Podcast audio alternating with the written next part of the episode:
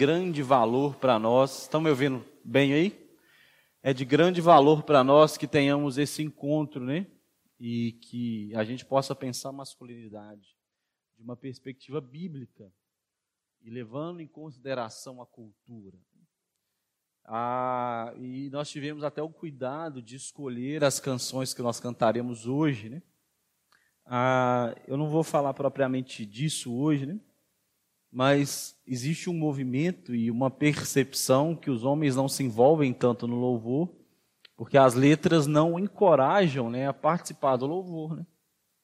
Então nós cantamos que eu quero sentar no colo de Jesus. Né?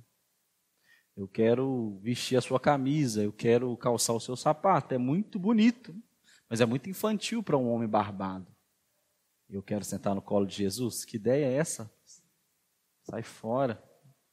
Então nós tivemos até esse cuidado de escolher canções que de fato exaltem o nome do Senhor. Quando nós olhamos para Davi, Davi celebrava o Senhor dizendo: quebra o dente dos meus inimigos, tu és Senhor, né? eu quero ir para a guerra, eu quero ir para a batalha. Isso chamava Davi a ser essa figura masculina, certo?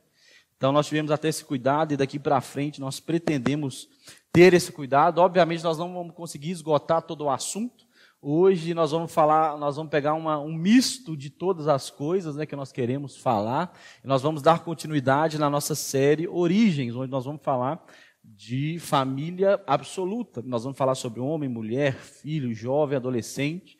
E aí tudo que nós vamos falar aqui, os princípios, né, de forma maximizada, nós vamos depois destrinchar tudo isso. E a proposta é que nós tenhamos depois encontros periódicos para que a gente possa de forma mais profunda, discutir masculinidade, porque não se muda um contexto, né? não se muda ou não se aprende as coisas assim da noite para o dia. Tudo leva tempo, né? tudo leva um certo trabalho. Então hoje eu queria compartilhar é, contextos e conteúdos gerais. Né? Deixa eu só me localizar aqui.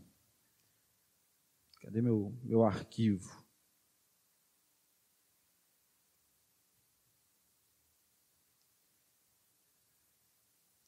Está aqui. Então, para nós começarmos, eu gostaria de fazer algumas perguntas. Funcionando aqui? Isso, tá.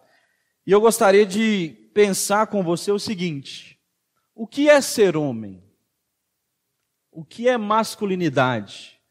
Do que homem gosta? E o que que homem faz? São perguntas que eu acho para nós começarmos esse bate-papo seria muito importante. Eu deixei esse quadro aqui exclusivamente e, Niel, pode, se quiser, pode sentar com a turma aqui, que agora participa conosco. E. Isso aí. Então vamos lá. O que é masculinidade? O que, não, não, irmãos, nesse momento não existe certo ou errado, amém? Só existe respostas.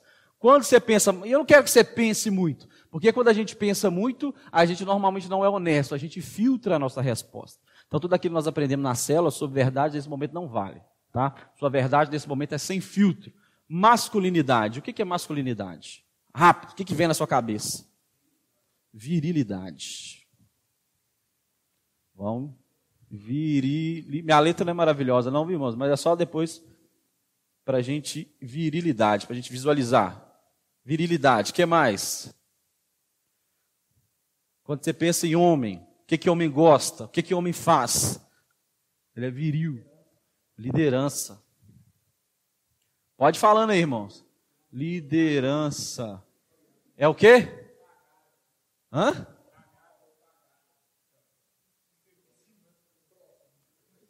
É. Bom, vamos, vamos. É, homem faz muito, né? Mas alguém consegue adjetivar isso Erro. Governo. Eu vou colocar do hiato aqui. Só não vou falar aqui porque está gravando, senão fica ruim depois, né? Aqui. Né? Força. Estão bem cristãos, hein? Governo. O que mais? Homem, atitude. Atitude.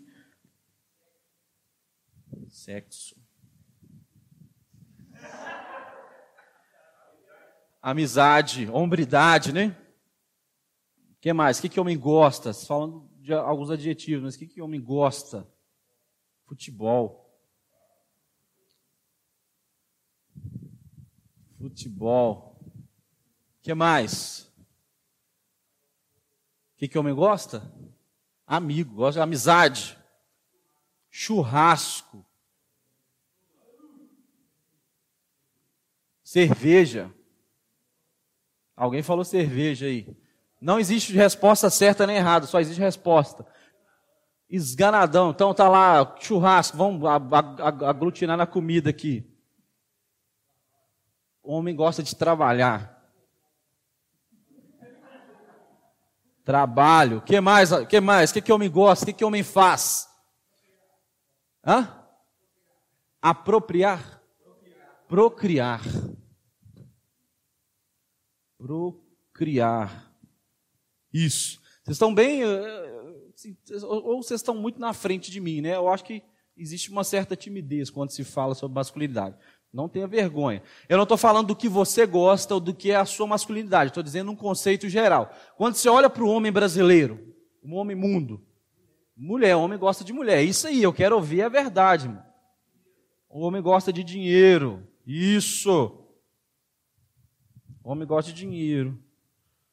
O que mais? O homem gosta de poder. Boa. Obrigado pela honestidade nessa noite. É isso que eu quero, irmãos.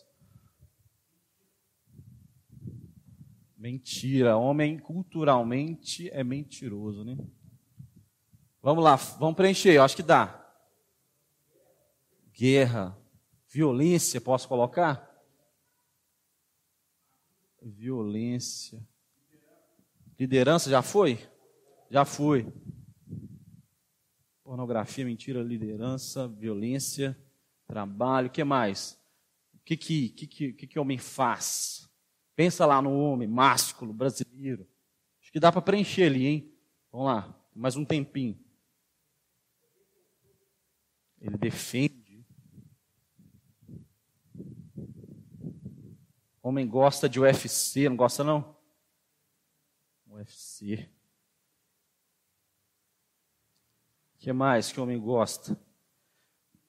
Videogame. Pô, aqui um game. Gosta de um game. Homem gosta de carro. É legal, acho que é legal focar nisso. O que, que o homem gosta? Como gosta de UFC, gosta de game, gosta de carro. Hã? Estar certo. Dono da verdade. o dono da verdade. O que mais?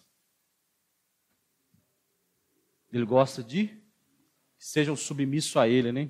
Então vamos colocar aqui é autoridade. Gosta de ter autoridade. O que mais? Consegue pensar mais alguma coisa? Já esgotou? Agora coisa ruim. Para preencher uns três espacinhos ali. Coisa que você sabe que é como falam pornografia, mentira, violência, adultério, né, traição. O homem gosta de uma puladinha de cerca. Traição. Vamos mais três aqui. Truculência. Posso pôr? A truculência. Truculência. O que mais? Mais uma para finalizar. Homossexualidade. Hã? Insensibilidade.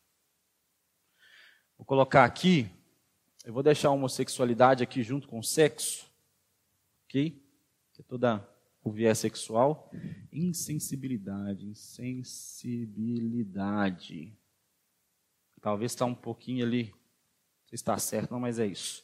Talvez está um pouquinho linkado ali com a truculência. Então aqui nós temos um panorama geral do que é o homem, né? ou do que o homem gosta, ou de coisas que permeiam a masculinidade do homem. E talvez você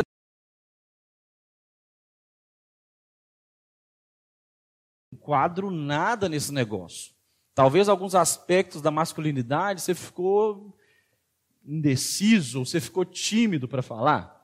Homem gosta de pornografia? Todo homem gosta de pornografia. Homem gosta de sexo? Todo homem gosta de sexo. A gente não tem muita coragem de falar isso no público. Né? Então nós temos um panorama aqui, né, geral, do que é o homem, do que é o homem cultural. E esses são elementos que permeiam a nossa masculinidade, porque aqui nós encontramos misturados duas culturas.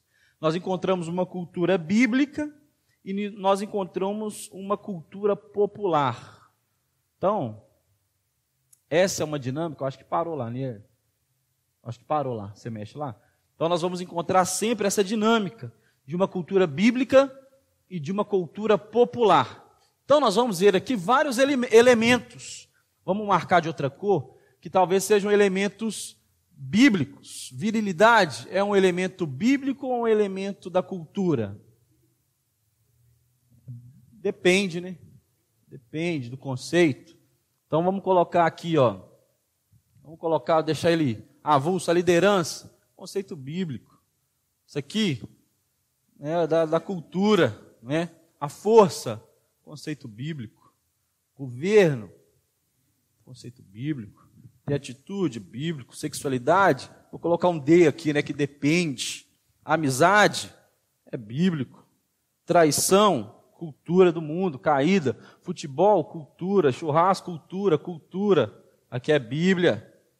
Procriar, é Bíblia. Mulher, Bíblia, dinheiro, depende. Poder, depende. Tudo você percebe que às vezes a gente vai e começa a migrar. Depende, é bíblico, é cultura. Nem a gente poderia linkar, deixa eu acabar de linkar aqui, respeito, é bíblico. Aqui eu vou colocar um D. Truculência, cultura. Cultura, cultura, cultura. Isso aqui é bíblico, cultura, cultura, cultura. Isso aqui é cultura. Isso aqui depende mas está mais para cultura, isso aqui é cultura demais. Então você percebe que coisas da nossa masculinidade, coisas que permeiam a nossa masculinidade, está misturada com uma cultura bíblica e com uma cultura brasileira, uma cultura popular. E aí que está a grande questão, porque muitas das vezes nós nas igrejas nós dizemos que o homem tem que ser viril, que ele tem que ser, é, ele, ele tem que ter atitude, que ele tem que ter governo, que ele tem que ter isso, que ele tem que ter aquilo. E nós pegamos uma forma mundana e aplicamos dentro da igreja. Mas tudo isso permeia a nossa masculinidade. Cabe nós desembolar tudo isso. E ver o que é, que é cultura, o que é Bíblia. E aí, meu irmão, qual que nós devemos seguir? O que vocês acham? Cultura bíblica ou cultura brasileira?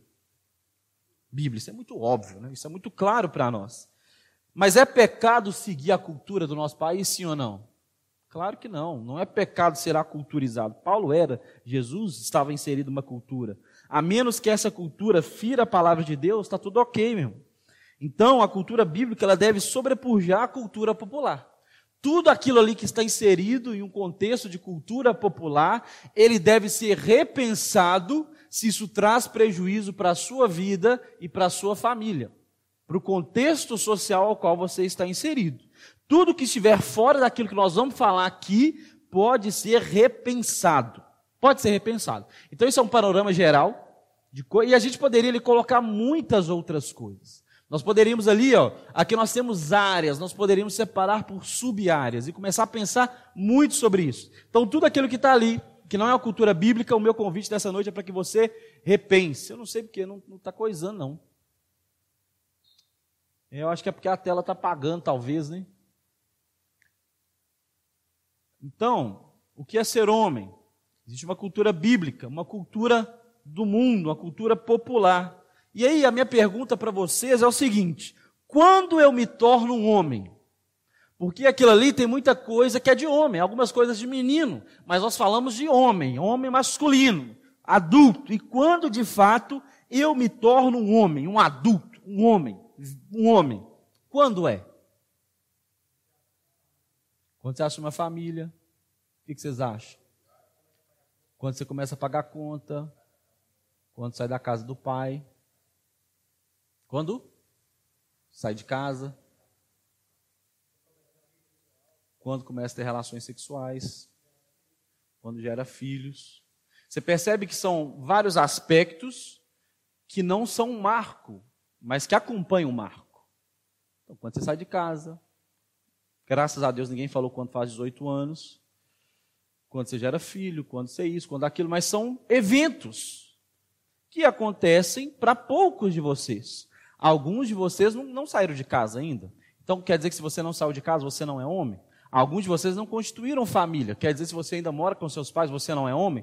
Percebe que é confuso para nós identificar quando de fato você se torna um homem. Agora deixa eu te fazer uma pergunta. Quando uma menina se torna uma mulher?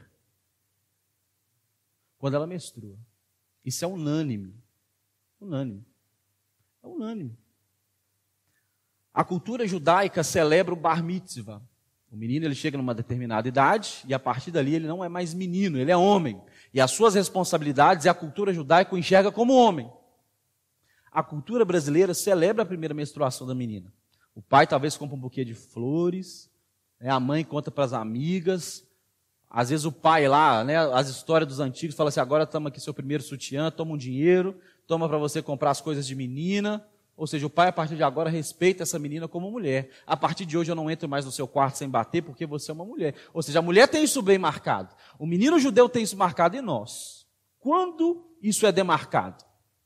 Não, quando, eu, eu, quando de fato eu constituo uma família, eu sou homem. Então, se tem coisas ali que um homem de verdade não faz, por que, que alguém que já constituiu família, que já saiu de casa, que já tem capacidade de procriar, continua fazendo coisas de menino? Percebe que é confuso para nós, a gente não sabe. A Organização de Saúde do Brasil hoje considera que a adolescência pode ir até os 24 anos. A OMS considera que até 18, 20.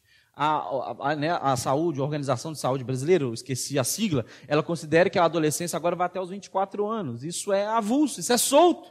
E na nossa cultura não há um marco. A partir daqui, você de fato é um homem. E os homens brasileiros não têm esse marco. Apesar de que 1 Coríntios 13, 11, Paulo vai dizer isso. Quando eu era menino, eu falava como menino, eu pensava como menino, eu agia como menino. Quando eu me tornei homem, eu deixei as coisas de menino. Paulo sabia que existia um marco na vida onde o menino, ele parava de ser menino, ele, ele daí para frente ele seria um homem. E isso era caracterizado pelo que ele falava, pelo que eu pensava e pela forma que ele agia. Mas para nós brasileiros isso é solto. Isso é solto. Cada um torna-se homem à medida que a vida pede. Uns quando casam e mesmo assim ficam longos anos se comportando como, como menino. Alguns dentro de casa, mas por causa de uma crise, um falecimento de um pai ou da mãe, ele precisa se tornar um. Mas percebe que não há um marco. E a falta de marco na nossa cultura dificulta muito a que nós tenhamos clareza da nossa masculinidade. Dificulta muito. É um grande desafio que nós precisamos lidar com isso. E nós, vocês como pais, ou com nós como futuros pais, precisamos ter clareza de quando demarcar algumas coisas. Claro que existe uma subjetividade de cada pessoa para cada pessoa, cada ser humano é um ser humano, mas meu irmão, as coisas do cristão não correm soltas, não é assim que funciona. Então nós precisamos ter clareza disso. E aí, eu queria pensar agora um pouquinho com vocês o homem de uma perspectiva cultural e social. Qual que é a perspectiva do homem? Quando eu falo homem, é hoje nós estamos falando do ser masculino, de uma perspectiva social, antropológica, cultural. Porque de fato há uma estrutura cultural e social que favorece o homem e desmerece a mulher. Irmão, se você nega isso, você é nécio, você é tolo. A sua ignorância é tão grande que te faz ser cego se você diz para mim que não existe uma cultura que valoriza o homem e desmerece a mulher. Seguido disso, o homem é o ser que traz grandes prejuízos para a sociedade. O homem masculino, ele traz prejuízos para a sociedade. Pensa comigo de forma social, meu irmão. Estupro, quem comete? Homem ou mulher? Fala para mim, estupro, quem comete? Homem ou mulher? Passou, mas mulher abusa. Mas me fala, você deve conhecer uma história de alguma babá que abusou mas você deve conhecer dezenas de homens que abusaram. Se você talvez, se nós formos fazer um levantamento aqui de quantos homens foram abusados sexualmente, quantos de vocês foram abusados sexualmente na infância, talvez 1%, 10% no máximo, foi abusado por uma mulher. O restante eu tenho certeza foi abusado por um homem. Quem, comunidade carcerária, é maior? Quem? Homem ou mulher? É homem. Tráfico de droga. Que dia que você vê uma traficante mulher ser presa aí?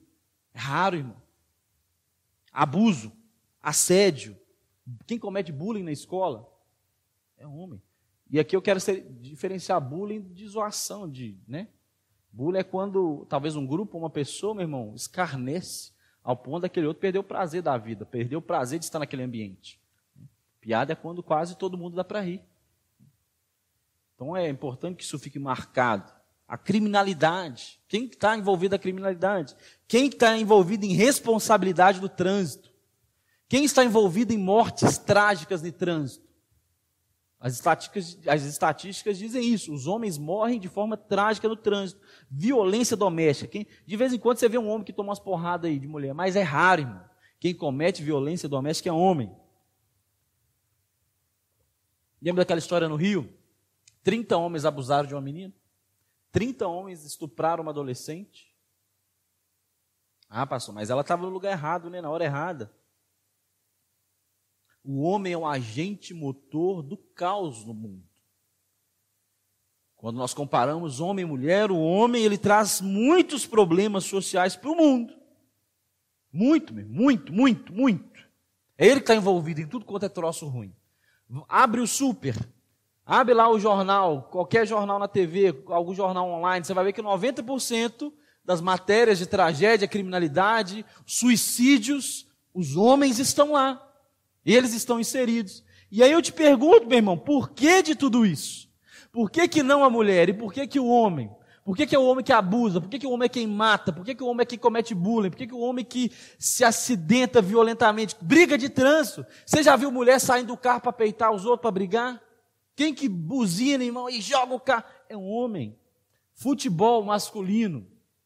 Você já viu notícia de briga de futebol feminino? Copa. Você nunca viu. Quem que sai na porrada por causa de bola? Torcida organizada. Que dia que você viu? A Globo está filmando lá as mulheres rolando a porrada no estádio. Você já viu isso?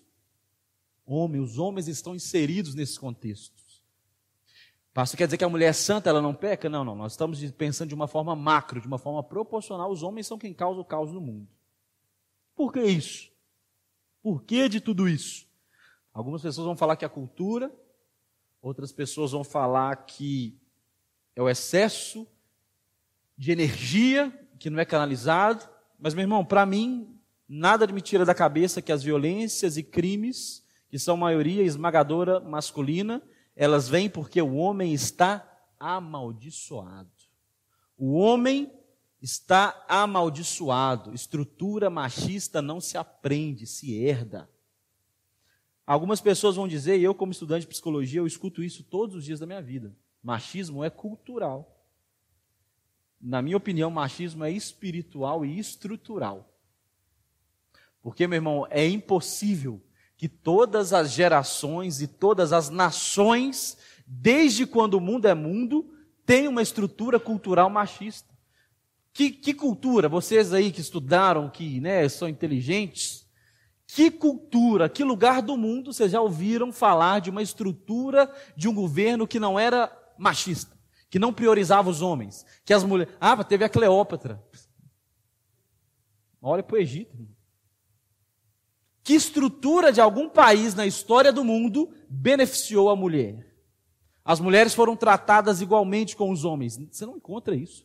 Desde a época do Gênesis, desde a época do Cristo. Os gregos diziam que o valor da mulher está entre o pássaro e a vaca.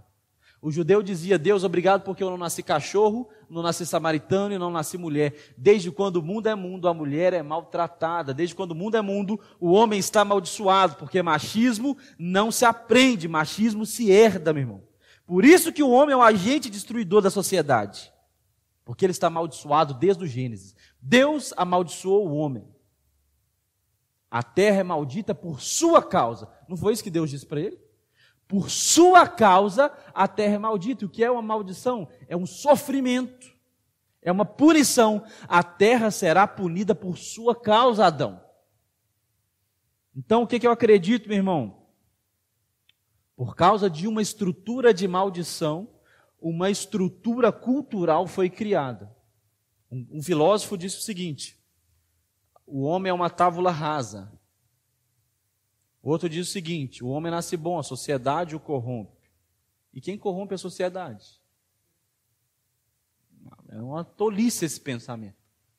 Por causa que o homem foi amaldiçoado, ele criou uma cultura que escraviza quem ele deveria cuidar.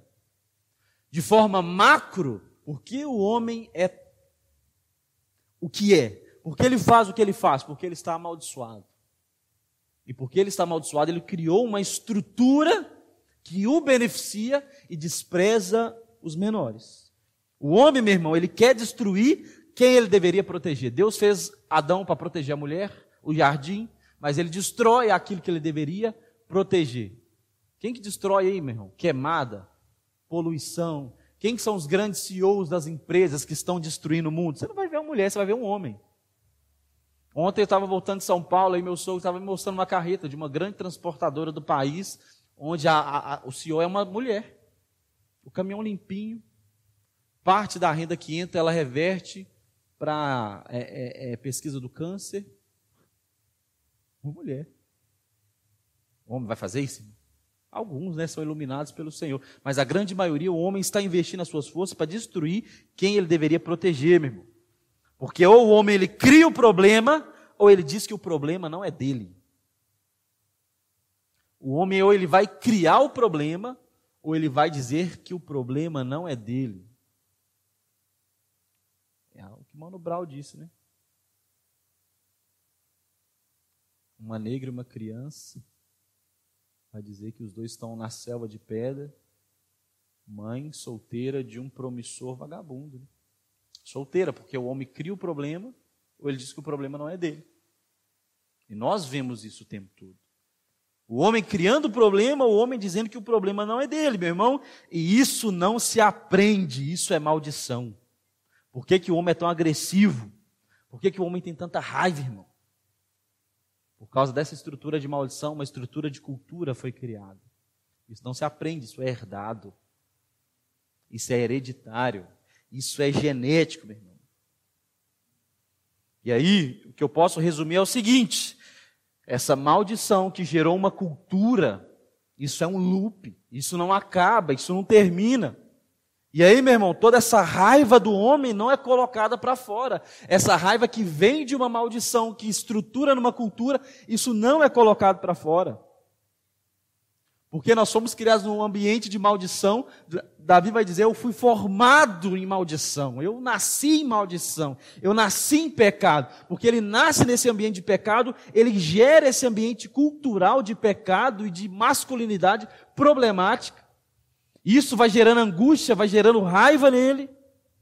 E nós precisamos pensar sobre isso, irmão. Mulher tem sentimento, sim ou não? Oxe, se tem. Homem tem os mesmos sentimentos do que a mulher, sim ou não? Vamos pensar que sentimento é química. Reação química no cérebro. Homem tem os mesmos sentimentos que a mulher, sim ou não? Sim, tem, irmão. Homens têm os mesmos sentimentos que as mulheres. Converse com qualquer médico, converse com qualquer neurocientista, converse com qualquer psicólogo, converse com qualquer profissional que estude o cérebro. Quimicamente, o cérebro da mulher e do homem são extremamente iguais. Lógico, nas suas variações né, dos hormônios masculinos, dos hormônios femininos, o que é produzido no organismo da mulher quando ela tem um filho, o hormônio que a gente chama de hormônio do amor, mas homem e mulher têm os mesmos sentimentos. Quando um parente morre, a mulher fica mal sim ou não? O homem fica mal, sim ou não? Claro. Pensa em todos os sentimentos: tristeza, amor, ódio, raiva, paixão, tesão. Pensa em todos, irmãos. Qual que o homem não tem? Nenhum. Ele tem todos. E por que, que quando a gente pergunta, a gente fala assim: não tem, não? Tem. Da onde que nós tiramos que o homem não tem todos os sentimentos? Espera lá. Meu irmão, pensa comigo de forma cósmica.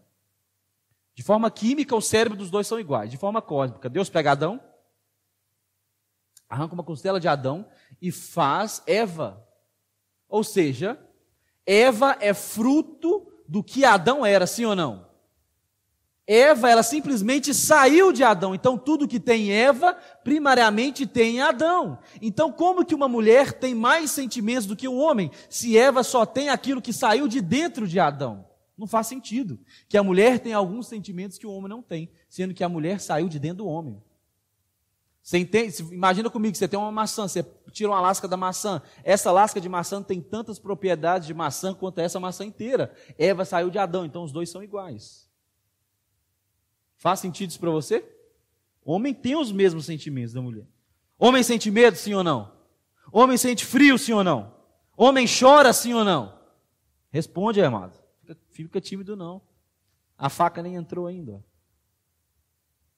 Homem sente amor, sim ou não? Homem apaixona de ficar doente, sim ou não? Ô irmão. Homem sente saudade, que é negócio que esmaga o coração. Puxa. Tá aí. E aí? Por que, que na hora que a gente fala, homem tem os mesmos sentimentos que mulher? Não, tem não. Se a gente for desdobrar, pô, tem, cara. Lembra da sua adolescência, ou se você está nela, ou, ou, ou sobre a paixão. Que negócio que dava ali. Mas por que, que nós não vivemos as nossas emoções na mesma intensidade que uma mulher vive? Porque durante toda a vida, meu irmão, o homem é incentivado a não sentir tudo isso. A única emoção que é validada para um homem é raiva. A única. A única de todas essas emoções que nós falamos, a única que é validada para um homem é ter raiva. Você começava a chorar, o que, que sua, seu pai e sua mãe falava? Vira homem. Homem não chora, engole o choro. Se você estava apaixonado lá, escrevendo cartinha, né? O que, que seus colegas falavam? Viadinho, bicho. Escrever cartinha para sua namorada, você está apaixonado. Você tomou um toco da sua namorada. Imagina, imagina comigo uma relação. A mulher termina, a relação acabou. A mulher está arrebentada, ela vai chegar para as amigas, é amiga, acabou tudo. O que, que as amigas vão fazer? Ô, oh, amiga, não fica assim. Vai abraçar, ou então vai falar assim: não, amiga. Você é linda, você é maravilhosa. Passa uma maquiagem, nós vamos sair hoje, nós vamos para o shopping. Existe uma hombridade entre as mulheres. Mas talvez você chega mal para um chegado falando, cara, estou destruído. A mulher que eu amava, que eu era apaixonado, me largou. O que, que, que, que ele vai falar para você? O homem nunca cheio de mulher, rapaz. Mulher é igual biscoito, vai um, vem oito. E às vezes você chora ali na hora que sai, fala, bundão esse camarada, a boiolagem, quer chorar por causa de mulher. Ou seja, nós não somos incentivados durante a vida a expressar o que você sente. Eu tenho certeza que muitos de vocês aqui já observaram isso. Quando a menina cai, o que, que os pais fazem? Ô, oh, tadinha, né, né? Quando o menino cai, o que, que fala? Pulou, pulou, pulou. Machucou, não. O menino não chora. Então, durante toda a vida, nós somos incentivados a não coloque isso para fora, não chora, não demonstra fragilidade. Não, não. Tá aqui o Maurício que é no exército. Eu servi exército. A primeira coisa que eu cheguei no exército, falava o seguinte: gerar rusticidade. Você tem que ser rústico, você tem que ser bruto. Não pode sair, não pode ter emoção, não pode ter nada para fora, não chora, não ama, não, não, não pode. Talvez tinha um cara lá na sua escola que ele era mais românticozinho. Tinha um cara assim na minha, na minha galera. Ele era o cara que não tinha vergonha de levar flor, buquê de flor para namorada. Na hora ia pedir de namoro, ele ajoelhava e fazia declaração. Qual que você acha que era a fama do cara? Bicho, bicho fresco, é um viadagem, olha só, rapaz. O cara levar chocolate. É uma mega viadagem pra gente. E eu tô aqui, irmão, rasgando, e eu até disse, eu nem sei se isso nós vamos ir pro ar, né? Porque possa ser que no meu fale algumas barbaridades aqui. Isso não é incentivado. E aí, meu irmão, por exemplo, abuso sexual. As pesquisas dizem que o homem ele demora em média 20 anos para contar sobre um abuso sexual. Eu ouvi isso e falei, oh, eu fui abusado quando eu tinha seis anos, eu contei para meu pai quando eu tinha 26, eu só a estatística pura. Mas por quê? Percebe? O homem é sempre intra, é para dentro, é nada para fora. Nada pode sair. E aí, meu irmão, isso é um grande problema. Um dia minha psicóloga me perguntou assim: quem te acolhia na sua infância? Eu falei: o que, que é isso? Como assim? Quem te acolhia depois de um dia difícil? Quando você chegava mal da aula, porque talvez alguém te bateu, quando você ficava emburrado, Ou quando você foi mal numa prova, quem chegava e falava assim: O que foi? Você está triste hoje? Você poderia contar. Quem? Eu falei, não sei. Eu sou homem, né? Homem não tem disso. Homem é despachado. Quem te acolhia na sua infância? Quando você apanhava na escola? Quando você tinha medo? Quem te acolhia em um, final de um dia difícil? O que está acontecendo? Você, você não é assim, você percebe? O homem não tem essa figura. Não tem. De fato, não tem. E aí isso vai, percebe, a cultura de maldição está gerando uma cultura estrutural que está adoentando o homem. E meu irmão, uma hora o negócio sai, tudo que entra sai. Uma hora isso vai sair. Uma hora esse excesso de negócio para dentro ele vai sair. Ou vai sair com uma doença psicossomática ou vai sair com raiva. Por que, que o homem tem tanta raiva? Porque esse excesso de sentimento e de coisa vai sair uma hora. E aí sai no trânsito, e aí sai no futebol, e aí sai na torcida organizada. Esse negócio que está aqui, que eu não trato, vai sair. As frustrações, o não chora, isso vai sair uma hora, irmão. Quimicamente, isso vai sair uma hora. Isso vai sair. E aí isso gera uma estrutura que nós chamamos de estrutura machista, uma estrutura que adoenta. E o machismo, meu irmão, ele, e aqui eu, eu quero ser bem enfático, o machismo, ele não é ruim só para a mulher, ele é ruim para o homem também. Porque o machismo, ele mata a mulher, mas ele também escraviza o homem. Por que, que o machismo é ruim para o homem também? Porque o dia que você está mal, você não pode mostrar que você está mal. O dia que você está cansado, você não pode demonstrar que está cansado. Você está depressivo, depressão é coisa de mulher, é coisa de fresco. Então, o machismo coloca o homem no lugar que não é dele também. O machismo ele desumaniza o homem e a partir de agora ele é obrigado a ser uma figura que ele não dá conta de ser. Estava na faculdade a professora contando uma história que ela vendo dois alunos e um cara namorava e os outros dois não. E os caras estão assim: você traz sua namorada? Cara, não, trai não. Você não é homem, não, rapaz, tem que trair. Os caras botando uma pilha. Ou seja, o machismo te obriga a fazer esse tipo de coisa que culturalmente você não gosta. O machismo te obriga a gostar de coisas que não são bíblicas, que não são da sua cultura. Você está numa rodinha de amigo, alguém te mostra um vídeo pornográfico, ou manda num grupo. Você falou, galera, não manda isso não. Pô, você, você não gosta de mulher, não? Ou seja, ele te obriga a gostar de coisas que você não gosta naturalmente. Uma vez um cara me perguntou, falou, você não gosta de mulher, não? Eu falei, gosto tanto que eu casei com uma, para ter só para mim. Gosto muito, por isso que eu casei. Se eu não gostasse, eu não tinha casado. Mas o machismo vai te levando para essas estruturas onde você é obrigado a fazer coisas que normalmente você não gostaria de fazer.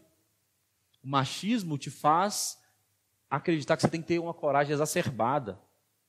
Você precisa fazer algumas coisas para que você seja aceito. Aí você precisa beber igual um idiota. Porque é homem que é homem bebe. E depois que bebe igual um idiota, conta vantagem, que bebeu não sei quanto e não caiu. Olha que coisa mais idiota. Tem que comer todo mundo. Conta quantas pessoas transou.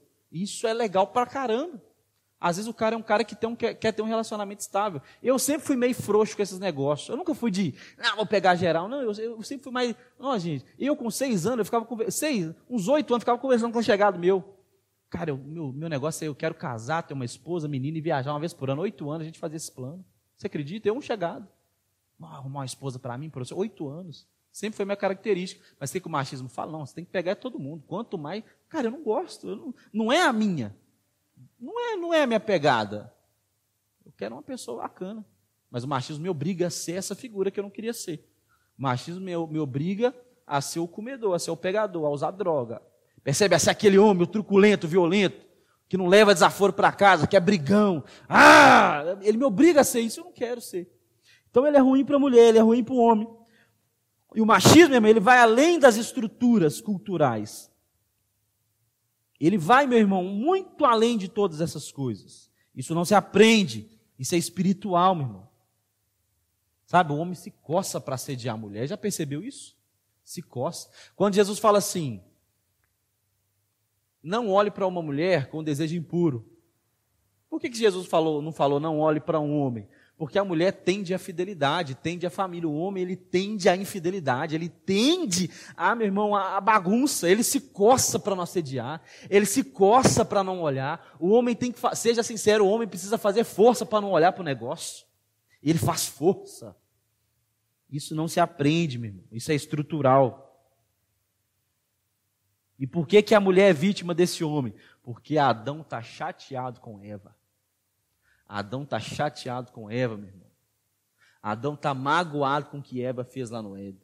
E agora Adão está tentando destruir aquela a quem ele deveria proteger. Desde que o mundo é mundo, meu irmão, a mulher sofre nesse sentido. Nos últimos 12 meses, 1,6 milhão, milhões de mulheres foram espancadas no Brasil. Você tem noção disso? 1,6 milhões de mulheres foram espancadas por homens. 22 milhões, 22 milhões de mulheres passaram por algum tipo de assédio. A mulher é produto no Brasil, irmão. Produto. E são expressões e coisas que nós não percebemos. Por exemplo, quando você vê uma mulher, o pessoal fala assim, dá uma voltinha aí. O que é dar uma voltinha? Você vai comprar um carro, o que, é que você faz com ele? Quando você vai comprar o um celular, o que, é que você faz? Você pega, você revira. Quando você pega um carro, você olha por fora. E quando você está falando com a mulher, dá uma voltinha. Deixa eu ver o produto. A mulher é encarada como um produto. Isso não se aprende, isso é estrutural. Festa de 15 anos. É um trem absurdo. Culturalmente, o que era a festa de 15 anos? Nos séculos passados, a menina fazia 15 anos, virava mocinha, o pai fazia um grande baile, chamava todos os homens da cidade, e é por isso que todos os homens da festa dançam com a mulher, com a, com a debutante. Porque o pai estava dizendo: minha filha está pronta para ter um homem. Todos os homens da festa vão experimentá-la, vão dançar para ver se vão querer. Para quem quiser levar, quem tiver o dote maior. Ou seja, a mulher é um produto. Isso não se aprende, meu irmão. Isso é estrutural da cultura, que vem de uma estrutura de maldição. Homens e mulheres estão em guerra, meu irmão. Mulher quer seu espaço, o homem fala que ela é louca. Isso é maldição do homem, mas existe a partir de uma estrutura que faz mal à mulher. Mas estamos nós aqui, blitz, homens salvos, homens que tiveram encontro com Jesus Cristo. E aí o que, que nós vamos fazer a partir disso? Nós que fomos salvos, estamos inseridos nessa, nessa. Coisa lá de novo.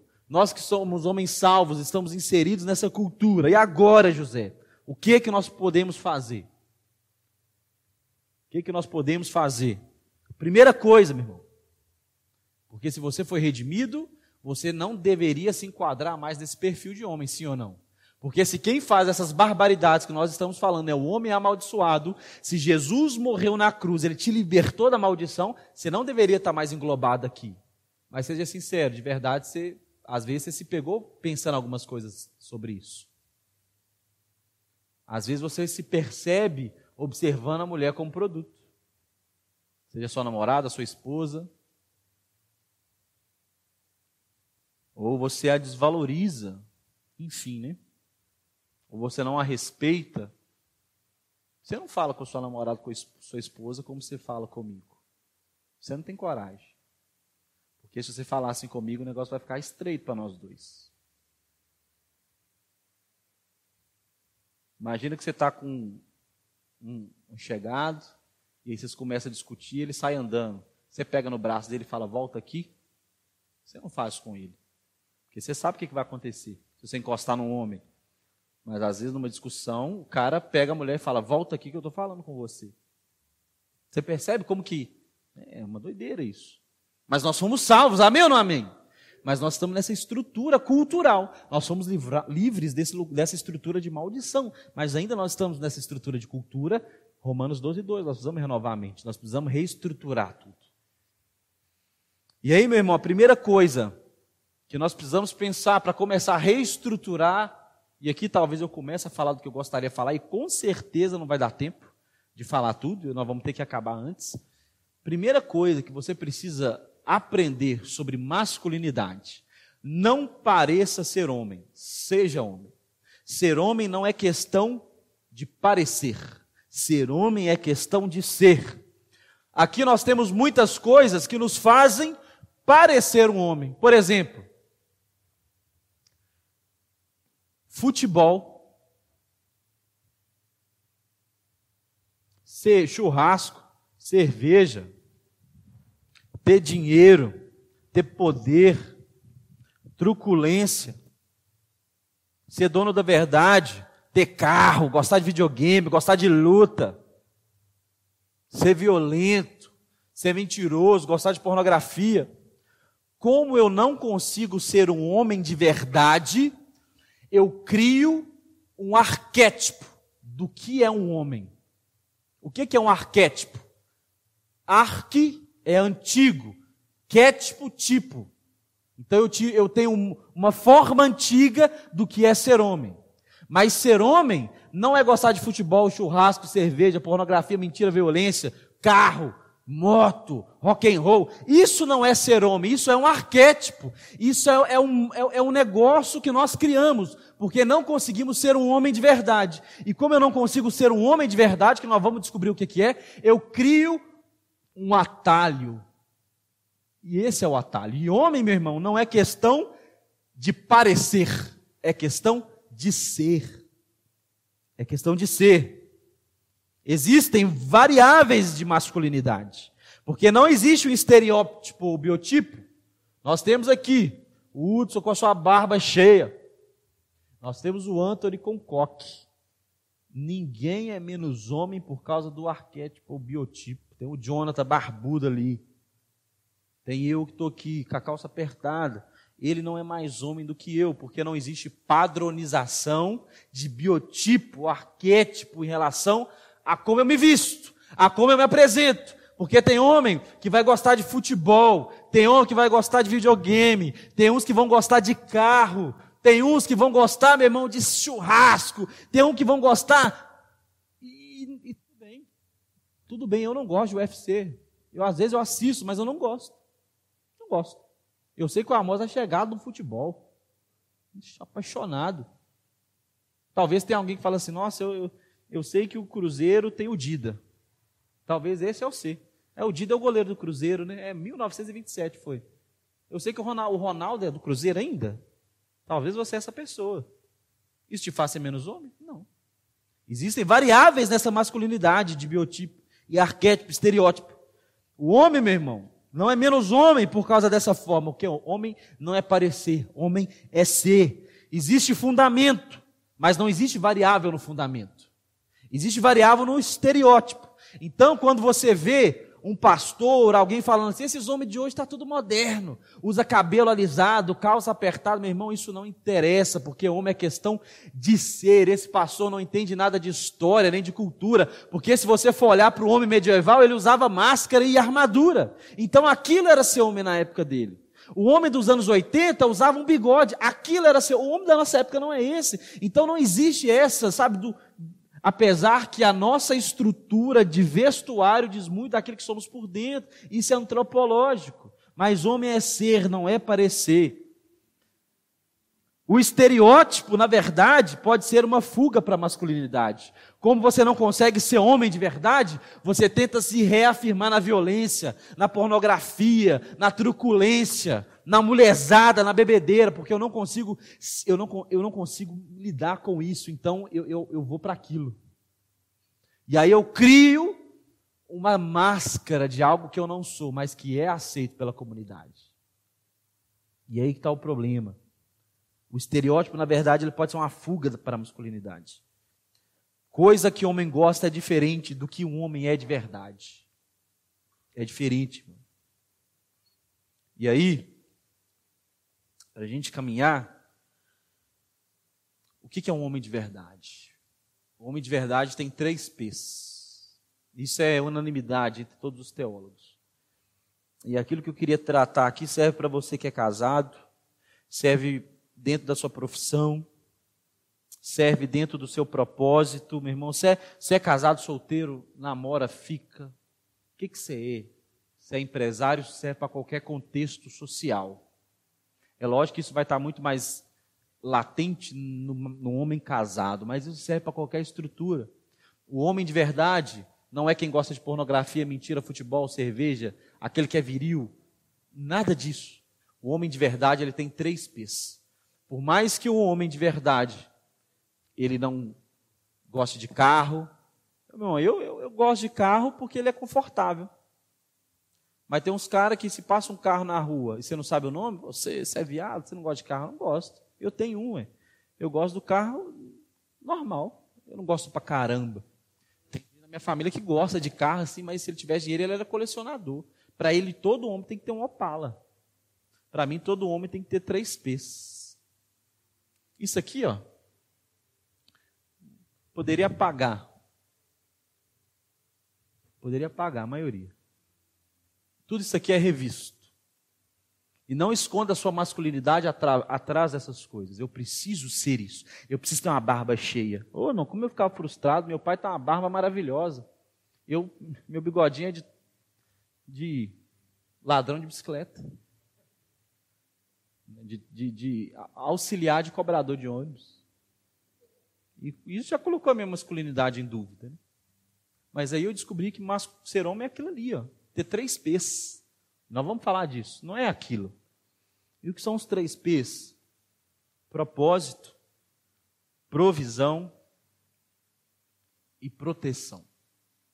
O homem de verdade, ele tem propósito, ele tem provisão para os seus e ele gera proteção.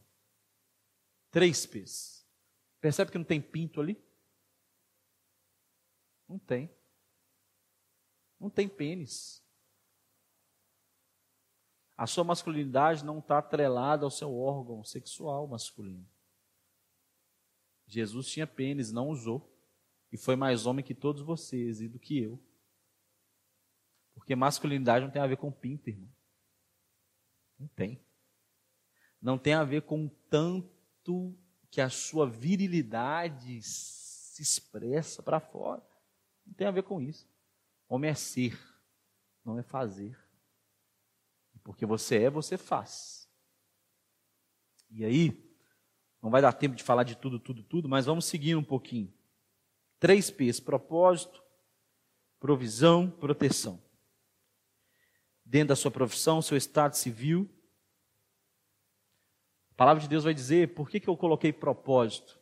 A palavra vai dizer, meu irmão, que o homem é o líder da casa. Efésios 5, 22 ao 24 vai dizer isso. Patriarcado é diferente de machismo. Machismo é a estrutura cultural que destrói a mulher. Patriarcado é uma estrutura cristã que protege a mulher. Precisa de muita humildade para entender isso. O mundo talvez não entenda. Paciência.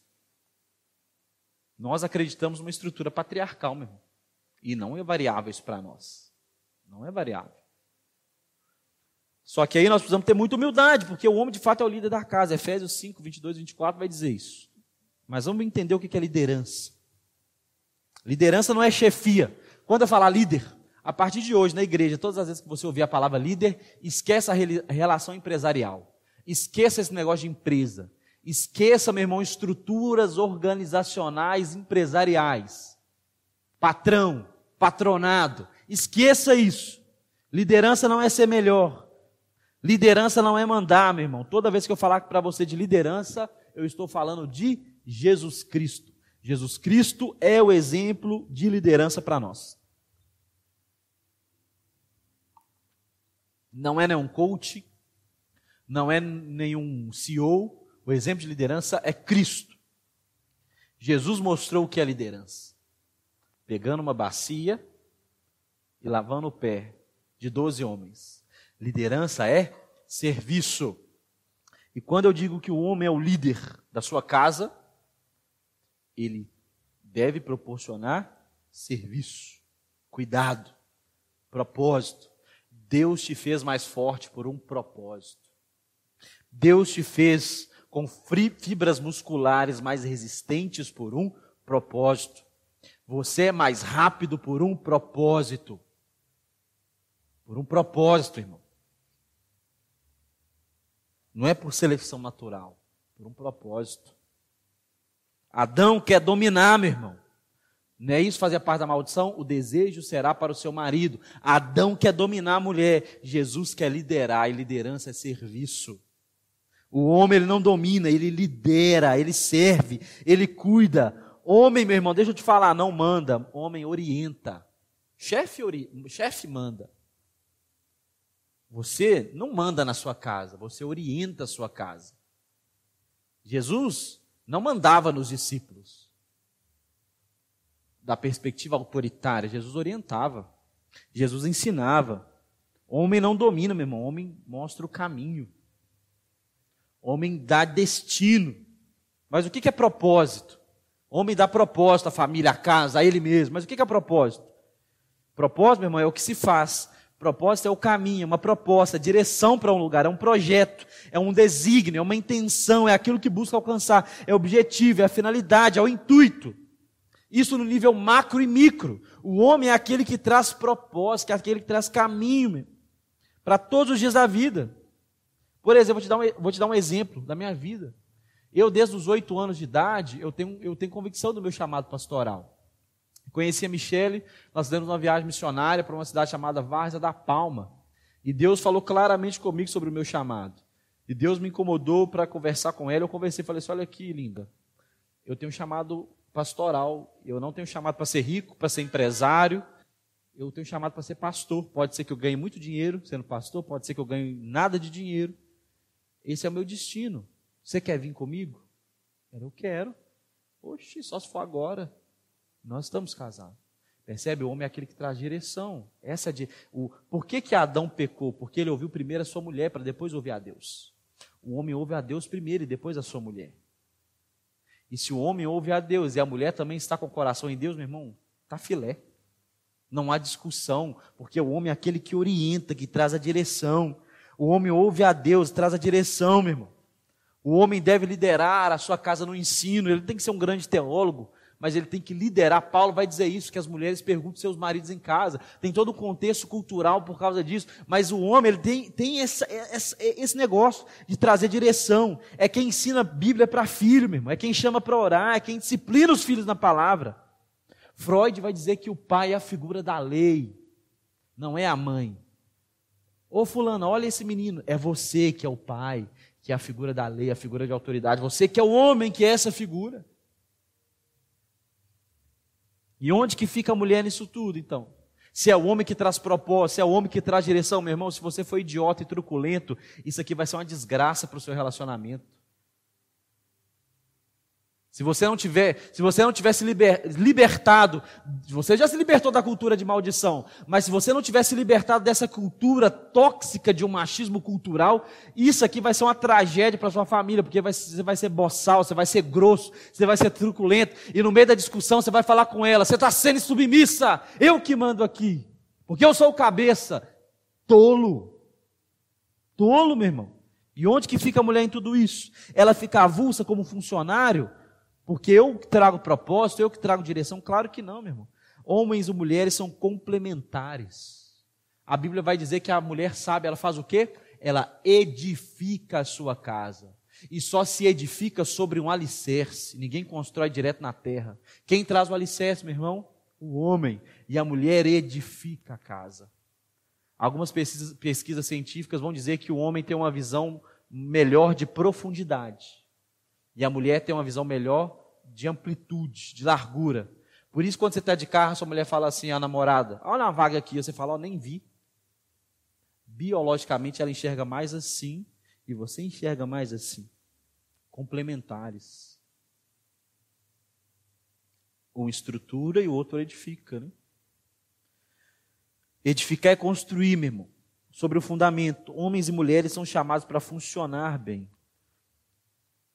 E aí o seguinte: somente homens fracos gostam de mulheres fracas. Somente homem fraco gosta de Amélia, porque a Amélia é fácil de dominar. A Amélia é fácil de domesticar. Mulher minha não trabalha, mulher minha não estuda. Porque às vezes você, você é limitado e você quer limitá-la. Porque se ela ganhar mais dinheiro do que eu, vai perder o respeito. A força da mulher, meu irmão, nunca ofusca o papel do homem, a menos que ele seja fraco, perdido. E deixa eu te falar uma coisa: a mulher é simplesmente uma reação do homem. A mulher saiu de Adão. A mulher é uma reação química do homem. A mulher é uma reação biológica, estrutural do homem. Na sociedade é assim. A mulher sempre reagirá ao homem. Muita gente fala, ah, pastor, essa mulher minha está muito feminista, ela está muito masculina, ela está muito bruta. A mulher está equilibrando a sociedade. Não foi assim na Segunda Guerra Mundial?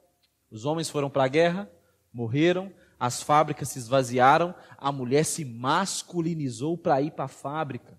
E essa mulher foi pai, ela foi pai e mãe. Ela trabalhava na fábrica, ela cuidava de menino em casa. Então ela precisou se abrutecer. Porque os filhos órfãos da Segunda Guerra Mundial e depois vem essa onda hippie, o homem se afeminou. Faça um estudo, meu irmão, sério, sobre alimentação. Está, a nossa alimentação está afeminando o homem. A alimentação do homem existe uma agenda, eu acredito, né? Eu acredito que é uma agenda satânica, marxista, para afeminar o homem. A mulher, ela é só um meio, a mulher é só um caminho. A agenda marxista usou o proletariado, agora usa a minoria. E a mulher é só um caminho, meu irmão, para chegar no objetivo, que é afeminar o homem. Porque se eu tiro a estrutura do homem, eu danifico toda uma sociedade. Converse com uma criança que cresceu sem pai, quais foram os danos na vida dela, porque se eu tiro o homem da sua estrutura, se eu tiro a figura da lei, eu danifico toda uma estrutura de sociedade. E a mulher está equilibrando a sociedade. A mulher está masculina porque o homem está feminino. A mulher está masculina porque o homem está chorando em casa enquanto ele deveria estar tá na guerra. A mulher está masculina e está tendo que trabalhar porque o cara está em casa jogando videogame e não quer trabalhar. Quantas esposas eu atendo, irmão? Fica oito horas jogando videogame. Fica doze horas jogando videogame e depois fala que não tem emprego. E aí a mulher vai brigar, a mulher que é louca. A mulher está masculina porque ela está equilibrando. A mulher é uma reação química do homem. Mulheres masculinas, homens femininos. E aqui eu não estou falando de sensibilidade, eu estou falando de uma inversão, de quando você perdeu esse lugar, essa estrutura. Porque a mulher é uma reação, meu. A Bíblia vai dizer que a mulher ela deve ser submissa ao homem. E o que é submissão? Pensa nessa palavra, sub, abaixo. É uma tradução ruim. Eu gosto ao lado. Sub, abaixo, missão, missão. A mulher, ela auxilia o homem em sua missão. Deus deu a missão para Adão.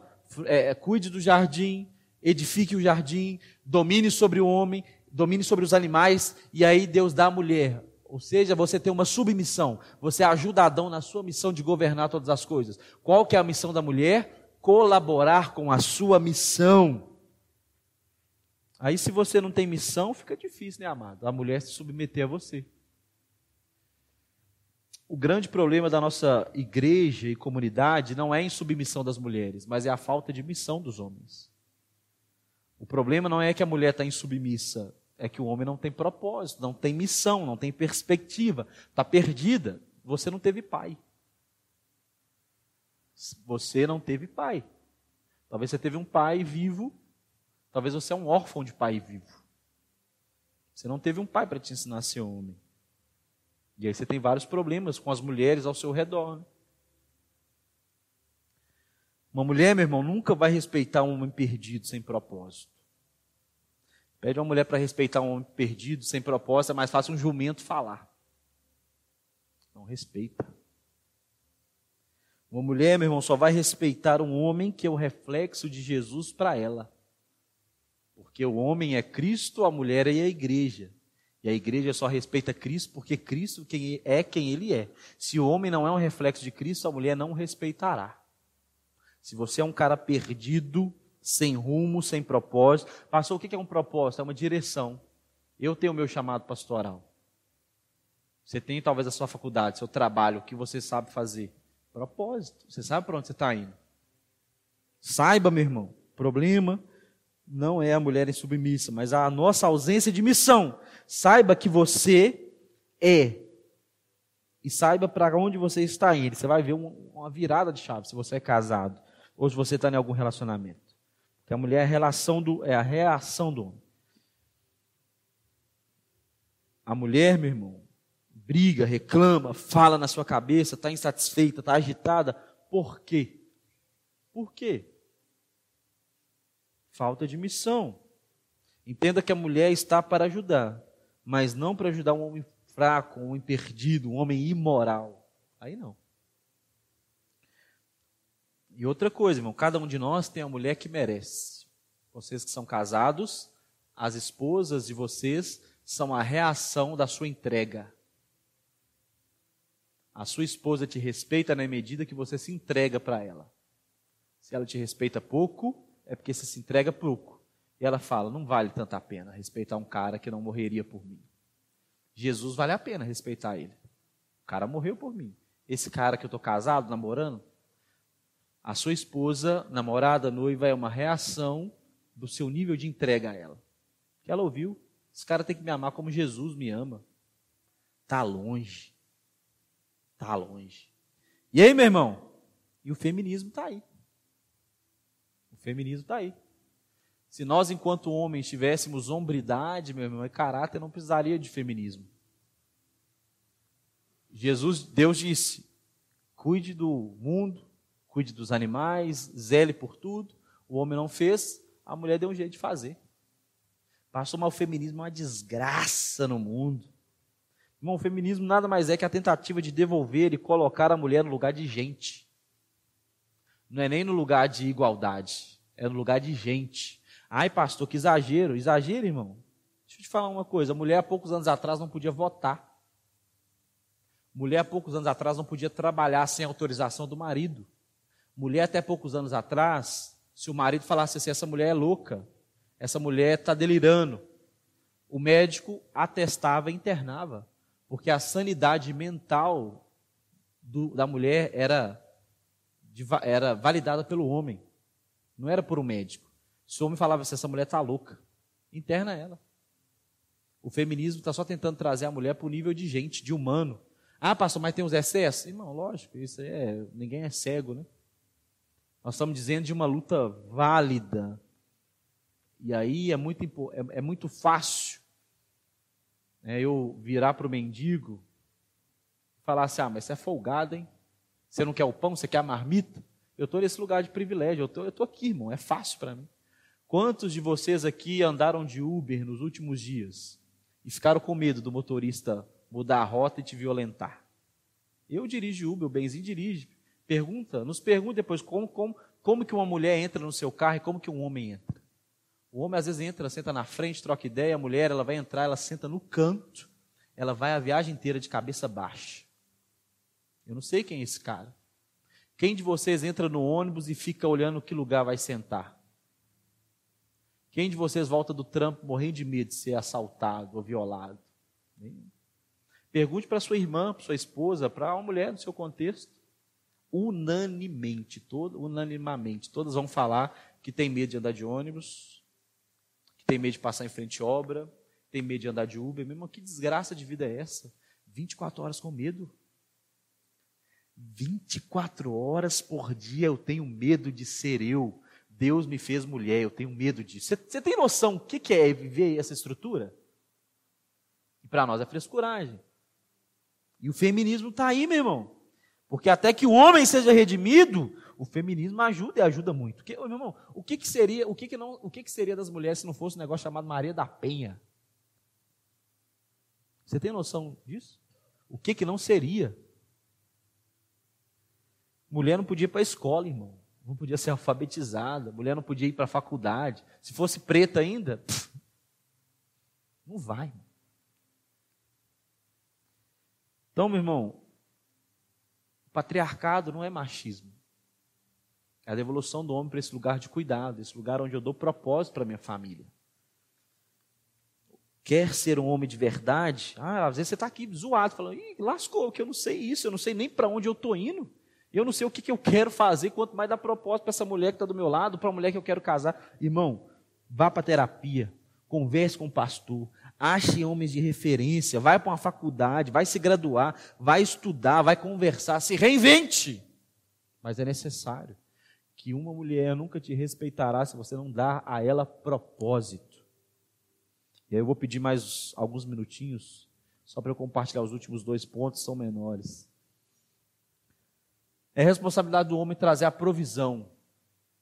Se eu não sou casado, você vai prover para o seu ambiente. Propósito é para você, se você é casado, para sua família. Porque a gente não estuda para casar, a gente estuda para ser engenheiro, a gente estuda para matemático, a gente estuda para ser policial, mas a gente não estuda para casar. Então você chega lá e você fala assim, e agora?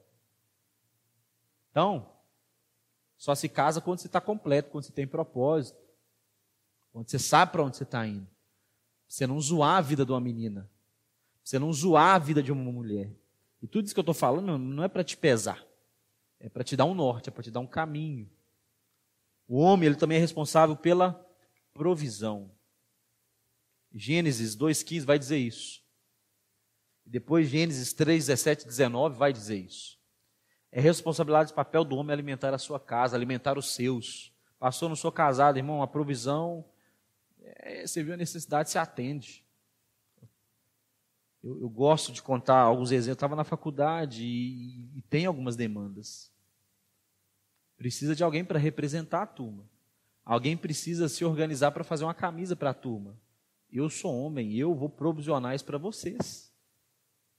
Cara, eu vou deixar uma menina da minha sala ir lá e ficar se lascando com o vendedor? Eu vou. Entende? Você vai deixar sua esposa ir no mecânico sozinha levar um carro? Você está maluco, irmão?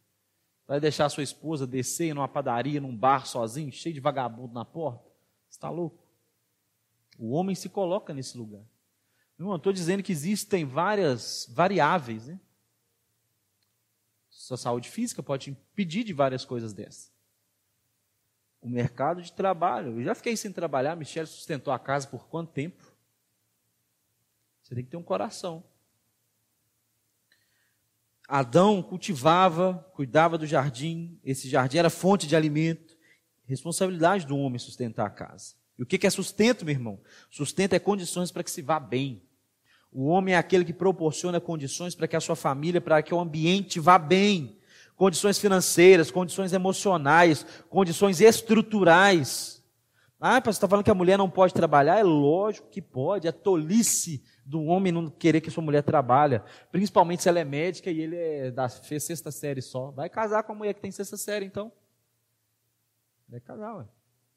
Minha esposa fez faculdade, psicóloga, está fazendo duas pós-graduações. E aí? Eu tinha oitava série. Aí eu vou impedir que ela trabalhe, que ela seja forte, que ela seja uma mulher, porque eu sou um lento. Não, irmão, não é isso não.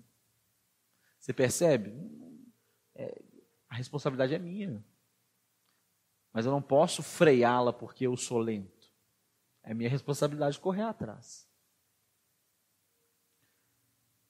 A responsabilidade do homem é, é, é, Irmão, o que eu quero que você entenda é que a mulher ela pode e deve trabalhar, mas você não deve onerá-la isso. Você não pode compartilhar essa responsabilidade, porque se ela engravidar amanhã, e se ela falar assim, quero ser mãe, quero ser mãe integral, eu quero cuidar dos. O que, que você vai fazer? Irmão, a responsabilidade é sua, biblicamente é sua. É sua. E aí, deixa eu te falar uma coisa. Eu sou casado, eu tenho mãe. Todos os dias eu estou numa faculdade, curso de psicologia. Eu, todos os dias eu convivo com a média de 25 mulheres. Deve ter eu mais uns três de homem. Não vou falar que de mulher eu entendo, mas de mulher eu ouço muito. Muito trabalho com mulher, meu curso só tem mulher, e mulher fala. E fala muito, e eu escuto muito. E aí, meu irmão, escute os meus conselhos. Escute os meus conselhos. Porque também a mulher não quer esse feminismo desconstruidão, progressista. Ela quer um homem. Por mais que ela seja juíza federal, ela quer chegar em casa. Né? eu pago, eu abro, essas perspectivas, meu irmão, são importantes. Os dois devem trabalhar, os dois devem produzir, os dois edificam, mas não onere a sua esposa com algo que é seu. Não condicione o padrão de vida de vocês ao salário dela. Porque deixa eu te falar, Tem uma, algumas pessoas vão falar assim: mulher gosta de dinheiro, mulher não gosta de dinheiro, mulher gosta de segurança ou aquilo que o dinheiro pode proporcionar, que é diferente de gostar de dinheiro. Gostar do que o dinheiro proporciona é diferente de gostar de dinheiro, entenda isso. Muito diferente. Quem gosta de dinheiro é avarento. Aquele que gosta daquilo que o dinheiro proporciona é quem gosta de segurança. Então não é o tanto que você ganha, Entenda isso, não é o tanto que você ganha.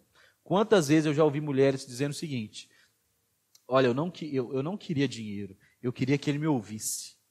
Nós somos empresários, ele não tem tempo para mim. É isso. Né? Eu conheço casais que são extremamente infelizes ganhando 18 mil, 20 mil. E casais que são extremamente felizes ganhando 1.500, os dois. E vivem bem. Porque esse cara paga arroz e feijão para ela, mas eu, arroz e feijão, mas nós estamos. Você está entendendo qual é a diferença? O homem é aquele que provê, meu irmão, e você provê de acordo com a sua necessidade, de acordo com aquilo que você tem. Nenhuma mulher vai ser idiota de casar com você com uma ambição daquilo que você não tem. Ela sabe quem você é. Ela sabe quanto você ganha. Então ela não está esperando que você vai dar ela caviar, você só pode dar linguiça toscana de 9,99. Entende isso? Então, meu irmão, responsabilidade do homem, não onere a sua esposa, porque a esposa ela é auxiliadora. Te farei uma auxiliadora. A esposa vai te auxiliar. Auxílio não é obrigação. Entenda isso, entenda. Mais uma vez, eu vou reforçar isso. Existem situações e situações. Sua saúde física, uma crise financeira, depressão. Quantos homens não conseguem trabalhar? Está em depressão, está fora do mercado, está fora da idade, está doente ele é menos homem porque a sua esposa está ajudando? Claro que não, irmão. A gente tem que ter empatia nesse espectro também. Mas eu trago tudo que o ambiente precisa para prosperar. Entenda que a organização familiar, meu irmão, ela pode ser negociada até certo âmbito. Aí eu gostaria de falar um pouco sobre função doméstica aqui, rapidinho. Cronologicamente, as funções domésticas são de Adão. Pensa comigo, Adão foi feito primeiro, sim ou não? Então, se já existia louça para lavar, quem lavava? Quem lavava? Adão. Se tinha roupa para lavar, quem lavava? Adão. De repente nasce Eva. Eva vem para ajudar aquilo que Adão já fazia. Então, função doméstica não é coisa de mulher, é coisa de quem mora na casa. Cuidar de filho não é coisa de mulher, é coisa de família. Meu irmão, você não acha isso na estrutura bíblica, que função doméstica é coisa de mulher e cuidar de filho é coisa de mulher. Isso é coisa de quem mora na casa. É tolice do homem, principalmente se os dois moram fora, se os dois trabalham fora. Quem faz jornada dupla é homem, não é mulher. Você é mais forte que ela. Você tem uma estrutura mais robusta que ela. Então, se tem que chegar em casa alguém tem que lavar vasilha para alguém descansar, não é ela, queridão, é você. Porque você é o provedor. É você que traz provisão, é você que protege. Se ela está em casa, tudo bem, né? Nada mais justo que essa organização familiar aconteça. Cuidar de filho não é coisa de mulher, meu irmão, é coisa de família. Cuidar de casa é coisa de quem mora na casa. Lavar louça, o pinto não cai. Eu fiz o teste, não cai. Passar pano, o pinto não cai. Cai não, irmão. Lava de cueca e fica olhando para ver se cai, não cai. Então a gente pega essa noia, essa pilha. Né? Função doméstica é coisa de mulher, estrutura da cultura aqui, ó.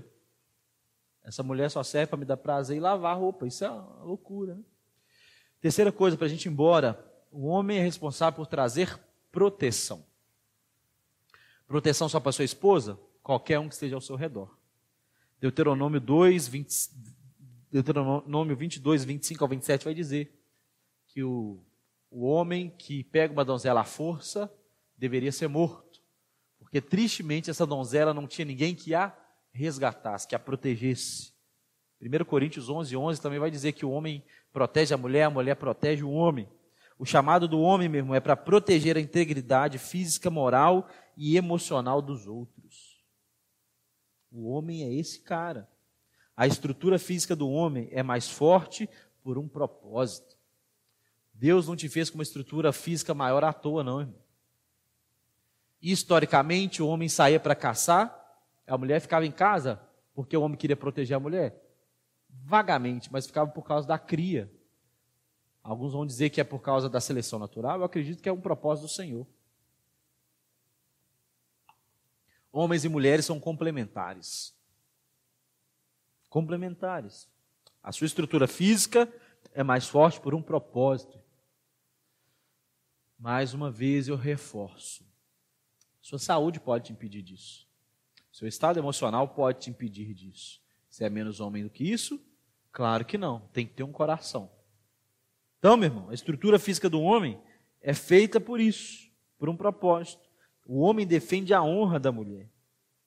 O homem que cuidava do jardim. Gênesis 2,15 vai dizer isso. Cuidava do jardim, ele, ele zelava. Ele é aquele que trazia proteção para o jardim. Trazia proteção para sua mulher. Ele é quem protege. Ele é quem zela pela honra. Quando o menino, alguém mexe com ele na rua, o que ele falava? Vou contar para meu pai. Vou contar para meu pai, você vai vir, meu pai vai vir aqui. Irmão, eu, eu era muito engraçado, porque meu pai sempre trabalhou né, no setor administrativo, e aí eu aprendi cultura, cultura de maldição, cultura né, estrutural. Eu aprendi que quando você mente, as pessoas ficam. E aí eu vi uns prédios muito legal falar assim: meu pai trabalha naquele prédio ali. Ó. Meu pai é chefe daquilo ali tudo. Porque o homem é aquele que traz proteção, que traz provisão. Meu pai. Meu pai é dono daquele prédio. É sério? É, meu pai é empresário, meu pai trabalha ali. Meu pai comanda um tanto de gente lá. Essa figura. Essa figura. O que, que a gente fala? Ah, vou contar para meu pai, vou chamar meu pai para você, você vai ver, meu pai vai arrebentar você. O homem é essa figura que traz proteção. Efésios 5, 25 ao 20, 25 ao 33 vai dizer: Homens, Maridos, amem as suas esposas como Cristo amou a igreja. Como que Cristo amou? Morrendo por ela. Ou seja, o homem é aquele, é aquele que protege ao ponto, se necessário, morrer por ela. O homem é aquele que dá o esculacho no camarada que está assediando a mulher, que está sendo otário, que está sendo babaca. Não, se um dia sua esposa vier reclamar com você, vier reclamar de mim, vier reclamar de você comigo, sabe que você vai tomar um enquadro. Vou juntar uma gangue de diáconos, se possível, vou dar um pau no celular na sua casa. Bate em mim, irmão. Folga comigo aqui, ué. Eu lembro uma vez que eu estava na avenida, estava nessa avenida principal, isso aconteceu duas vezes. Eu estava com a minha avó, e o cara mexeu com a minha avó, devia ter uns 12 anos. Eu fui para cima do velho. Você é folgado, vou quebrar você todo. Respeita a minha avó.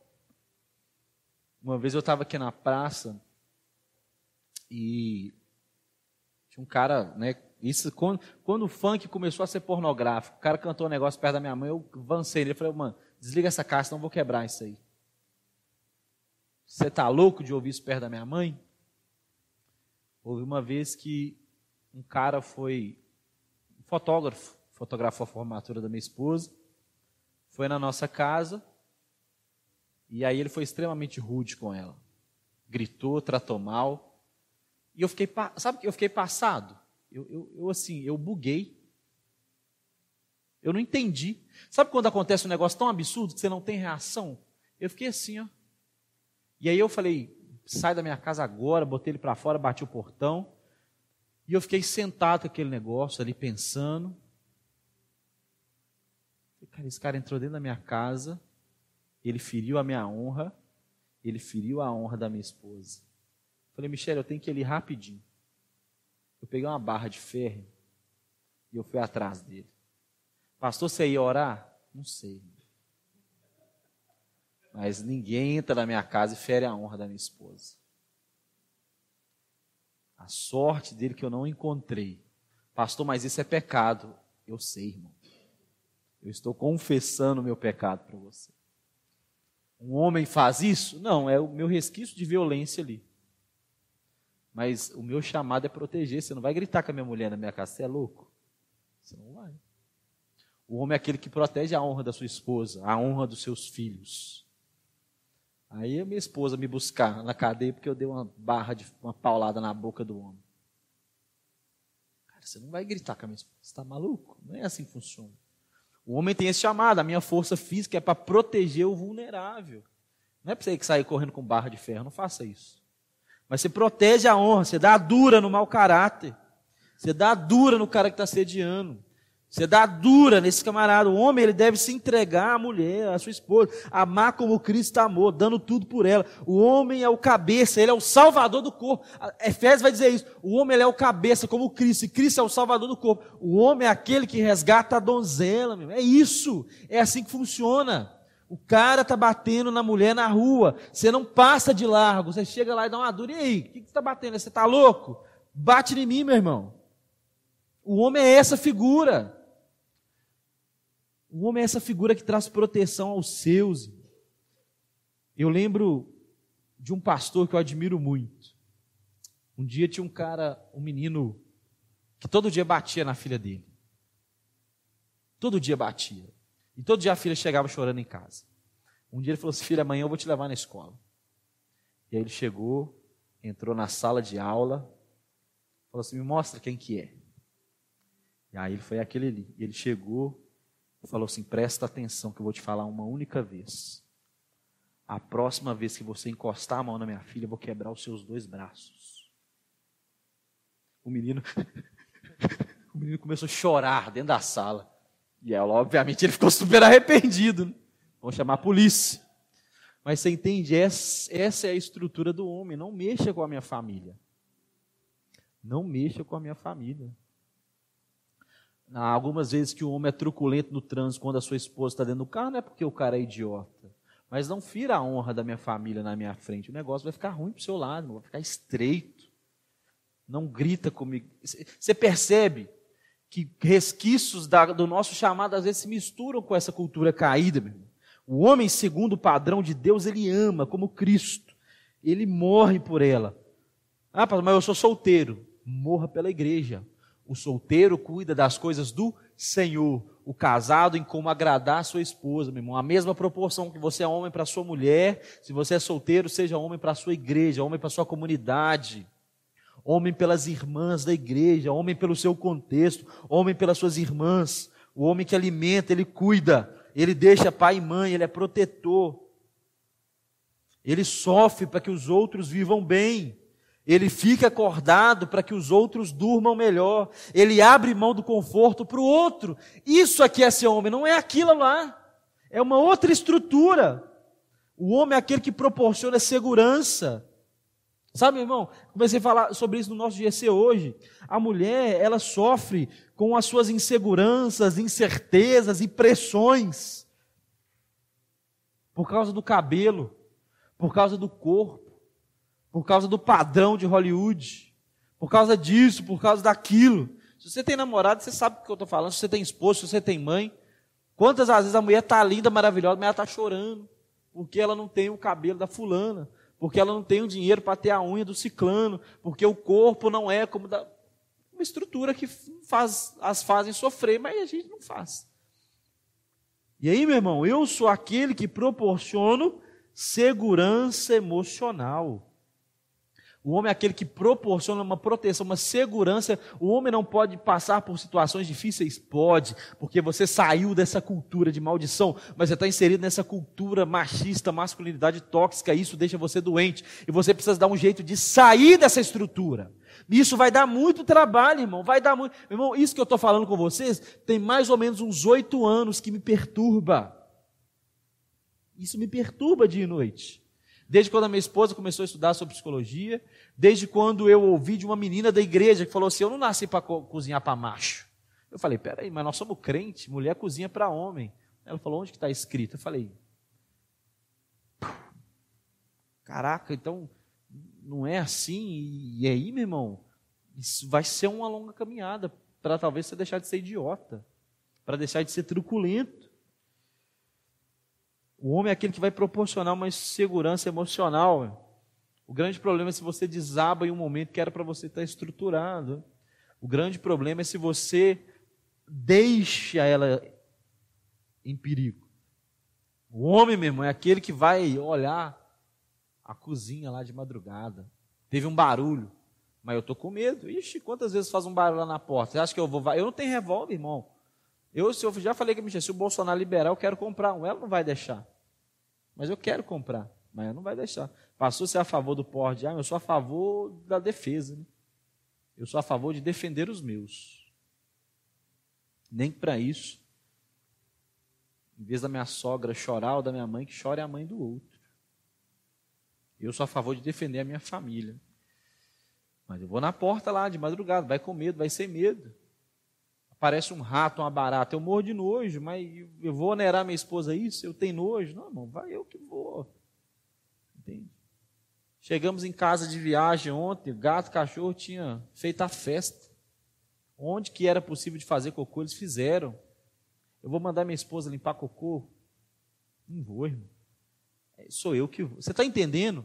Pastor, mas isso é tão mínimo. Eu estou protegendo. Eu não quero que você, eu não quero que você se exponha a isso. Isso é proteção.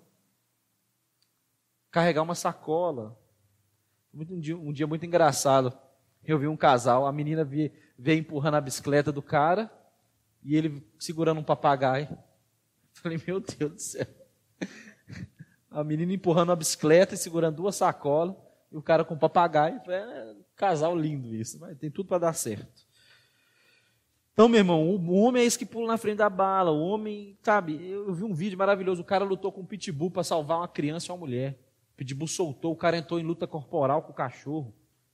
E aí foram elogiar. E ele falou assim: eu não tem que me elogiar. Eu só fiz o que o homem tem que fazer. É isso, irmão. É isso. Isso não é machismo. Isso é patriarcado. Ah, eu não concordo. Paciência. O homem, meu irmão, porque deixa eu te falar, uma mulher insegura é um grande problema. Se você é casado, uma mulher insegura não funciona. Uma mulher que ela está com medo, não põe amor nas minhas palavras, não presta para nada, não funciona para nada. Uma mulher insegura empanca igual jumenta, ela não sai do lugar, irmão. Se tiver com medo, não anda. Se tiver insegurança, não funciona. E o homem é aquele que protege, traz uma segurança, uma estrutura emocional. O homem protege, meu irmão. Mas isso não faz a mulher ser a sua propriedade. A mulher não é sua. A mulher é um presente de Deus. O provérbio vai dizer que aquele que encontrou uma mulher encontrou um grande tesouro. Você encontrou, mas ela não é sua propriedade. Então, esse papo, mulher não pode trabalhar, ela não pode sair, ela não pode carregar quem ela quiser no carro, ela não pode sair com as amigas, ela não pode ir para o cinema, ela não pode fazer faculdade, ela não pode ter amigo homem. Você, é, você é idiota, você é louco, você está usando droga estragada. Que, que, que é isso, irmão? De vez em quando a Michelle fala assim: Ah, eu quero sair com as minhas amigas. Pode? Oh, só vai. Que dia você volta? A mulher precisa sair sozinha. E ela deve sair sozinha. E a Benécia, porque ela está em casa, está angustiada, está agitada, está com suas demandas, com as suas aflições, ela saiu com as suas. E ela volta melhor para mim. Porque ela não falou de igreja, ela não falou de crente, ela não falou de célula, ela não falou de problema. Ela falou das coisas dela. Ela riu, falou besteira. Você está entendendo? É uma tolice. Tolir a mulher.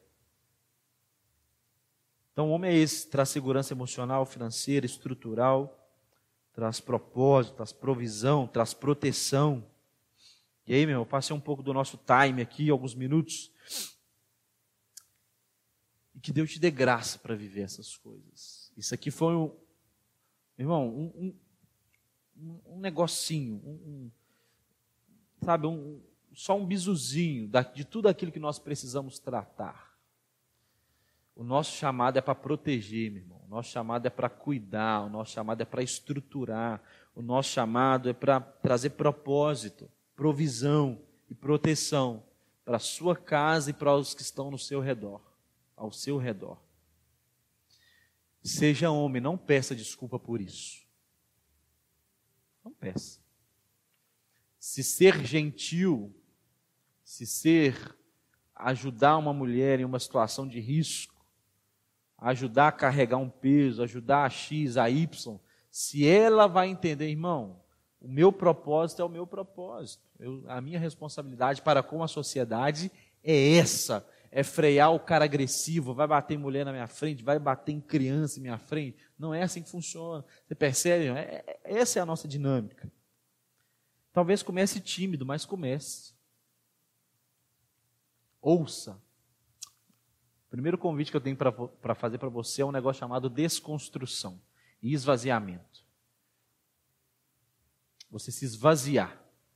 Ouça, ouça. Talvez muitas mulheres já falaram com você: você está sendo machista, você está sendo babaca. E você nunca ouviu. Mas porque um homem está falando para você, você está sendo idiota, você está assim, caraca. Não é que às vezes eu sou? Aprenda a ouvir uma mulher. Aprenda a ouvir. Mulher não é tão louca quanto parece. Eu disse que não é tão. É um pouco. Mas não é tão. É, né? Não vai para o ar, então tudo bem. Eu não sei se vai. Aprenda a ouvir. Primeira coisa, aprenda a ouvir. Porque a sociedade quer dar poder para a mulher sem restaurar o homem. É é o que os teólogos dizem, é o salto para a loucura. Né? Que eu acredito é uma sociedade onde nós, nós empoderamos essa mulher, mas nós restauramos o homem. E cada um funciona no seu lugar. Então, primeira coisa, ouça. Ouça as mulheres que estão ao seu redor. Ouça. Se esvazie. Se esvazie. Preste atenção. O que você considera frescuragem, o que você considera... Irmão, Deus colocou uma empatia no meu coração e um chamado que eu sinto que isso vai tomar alguma forma. Para falar sobre masculinidade, para falar sobre as mulheres. Porque isso me dói. Isso, isso me dói, me machuca. Ver o que minha esposa já sofreu, ou talvez ver o que a minha mãe já sofreu, ver o que minha avó já sofreu. Isso me dói. Ver o que mulheres que eu amo, que estão ao meu redor, já sofreram. Cara, isso mexe demais comigo. Principalmente porque eu já fui o agente motor disso. Então eu me sinto como Paulo. Caraca, fui eu que fiz isso. Então isso tem que te doer, isso tem que te fazer repensar. Então é esse conceito de se esvaziar. Não se esvaziar da sua masculinidade, mas se esvaziar daquilo que é tóxico, aquilo que faz mal para você e está fazendo mal para o outro. A mulher não é sua empregada, ela é um presente de Deus para você. Entenda isso. Comece tímido, mas comece. Outra coisa, busque boas referências. Busque boas referências. Quem fala sobre masculinidade na internet? Leia bons livros. Escute Anderson Silva. Escute Timothy Keller. Escute John Piper grandes homens, escute seus pais, seus avós. E, meu irmão, nós vamos falar detalhadamente sobre outras coisas no, no caso da família, né, na nossa série Origens, mas esse é o grande panorama, algumas coisas que eu queria rasgar antes de nós falarmos sobre família, e principalmente se inspire. Eu já assisti aquele filme 300 de Esparta umas 500 vezes. Você quer ser inspirado a ser homem, irmão? Assista o Gladiador. Assista os 300. Quando o imperador pergunta para o gladiador quem que ele é, o que, que ele fala? Marido, pai, servo do verdadeiro rei. Ele se apresenta com as suas credenciais, ele se apresenta com de fato o que o homem deve ser. 300 para mim, meu irmão, é o, é o filme mais, mais inspirador. Eu estava assistindo hoje, mas não deu tempo de acabar de assistir. O espartano é uma figura masculina que nos inspira muito, tirando toda a truculência e violência mas é um cara que proporciona proteção, provisão e propósito. E só é espartano, a esposa de Leônidas diz isso, quando o emissário persa fala assim: quem é essa mulher para falar entre os homens? Ela fala assim: só mulheres espartanas geram homens espartanos. Percebe? Uma mulher forte com um homem forte. E aí, quando Leônidas está saindo para a guerra, sem despedir muito da esposa, sem despedir muito do marido. O que, que ela faz? Meu rei. Ela não fala assim, amor, querubim, coração, chuchu. Porque quando há propósito, quando há provisão, quando há proteção, não tem espaço para paixão, irmão. Quando de fato você precisa ser homem, não há espaço para paixão. Não tem. Você precisa ser homem, caramba. Homem não é movido a amor, mulher é movida a amor. O homem geneticamente mudado, esse homem híbrido, ele precisa de amor. O homem de verdade não precisa muito de amor. A Bíblia vai dizer que o homem precisa de honra, precisa de respeito. A mulher precisa de amor. Eu estou dizendo da gasolina macro, tá ok? O homem, lógico, precisa ser amado. Mas a carência afetiva exacerbada vem de uma mutação genética de uma agenda que está emasculando o homem. Mas lá o Leônidas, né, a rainha fala, meu rei, e aí chama pela vocação, né? Homem. E aí ela fala um negócio com ele, meu irmão, isso é profético. Fala o seguinte: volte com o seu escudo ou volte sobre ele. Seja homem, faça o que você nasceu para fazer. Talvez a princípio a sua mulher vai espernear um pouquinho, as pessoas vão espernear um pouquinho, mas a mulher foi feita para pertencer. O ser humano foi feito para pertencer a outro. Não é para você ser tonto, idiota, truculento. Porque não é para chegar e falar, essa é a partir de hoje. Porque o homem não manda, ele orienta. Ele traz propósito, ele traz provisão, ele traz proteção. Essa é a perspectiva e proposta de um homem. Seja homem, não peça perdão por causa disso. Amém, meu irmão? Tudo certo até aqui? Está bem? É isso. E no mais, irmãos, nós precisamos resolver algumas coisas. Nós precisamos resolver. Cara, você precisa conversar com alguém. Você precisa. Até quando a gente vai ficar nessa cultura de só colocar a raiva para fora? De só descontar nas pessoas que a gente ama a raiva que a gente carrega por dentro? Cara, larga isso ali, mano ficar se escondendo atrás de um arquétipo porque você não consegue ser isso, eu não tenho, eu não sei para onde que eu estou indo, eu, sei lá. Eu não sei provisão, eu não sei, eu não tenho emprego, meu salário é baixo, eu não sei administrar, eu sou eu não sei proteger nem a mim, quanto mais as pessoas. Aí você faz aquilo. Eu, eu, eu sou violento, eu, eu crio um arquétipo. Você precisa resolver isso. Você precisa abandonar a pornografia. Você precisa abandonar a violência, a truculência. Precisa, irmão. Nós precisamos resolver a sua masculinidade.